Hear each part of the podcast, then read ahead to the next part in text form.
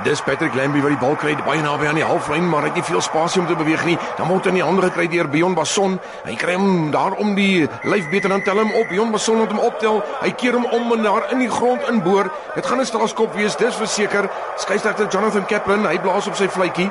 Daar aan die oorkant is dit ook assistent skeieregter wat nader staan om sy eiertjie te lê of gaan hulle dalk 'n draai maak by die TV skeieregter Dion van Blommestein. Daar kom die geel kaart. Ja, Bjorn Basson, hy gaan langs die kantlyn kuier vir 10 minute. 'n Ongehoorloofde boorduik op Patrick Lambie. Ons het verlede week begin praat oor die toerusting wat aan sportmense, veral cricketspelers, beskerming gee. Efesiërs 6 sê ons het ook toerusting wat ons beskerm, naamlik die wapenrusting van God.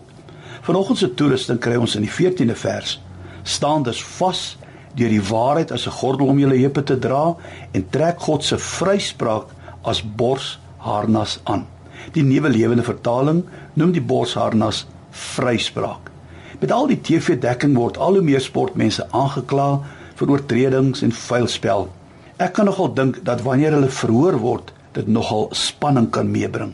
Want as hy skuldig bevind word, kan dit vir hom 'n groot terugslag beteken.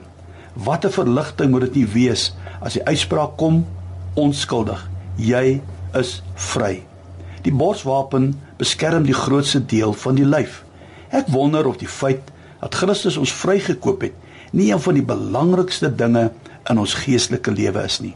Jy sien, ons was maar almal skuldig, maar Jesus het die prys betaal sodat ons vry kan wees. Romeine 8:1 sê daar is geen veroordeling vir die wat in Christus Jesus is nie. Ons weet dat ons vyand kla ons gedurig by God aan.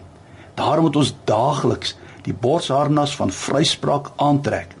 Dis belangrik dat jy dit weet en onthou. In Christus is jy vry.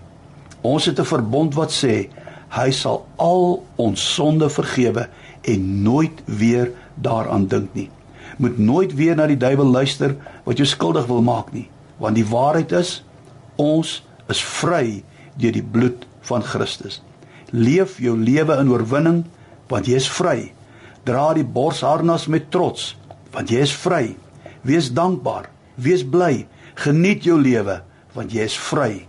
Die woord leer ons, hulle wat Christus vrygemaak het, sal waarlik vry wees. Ontdek dit, besef dit, want hierdie wete beskerm jou en maak jou 'n wenner.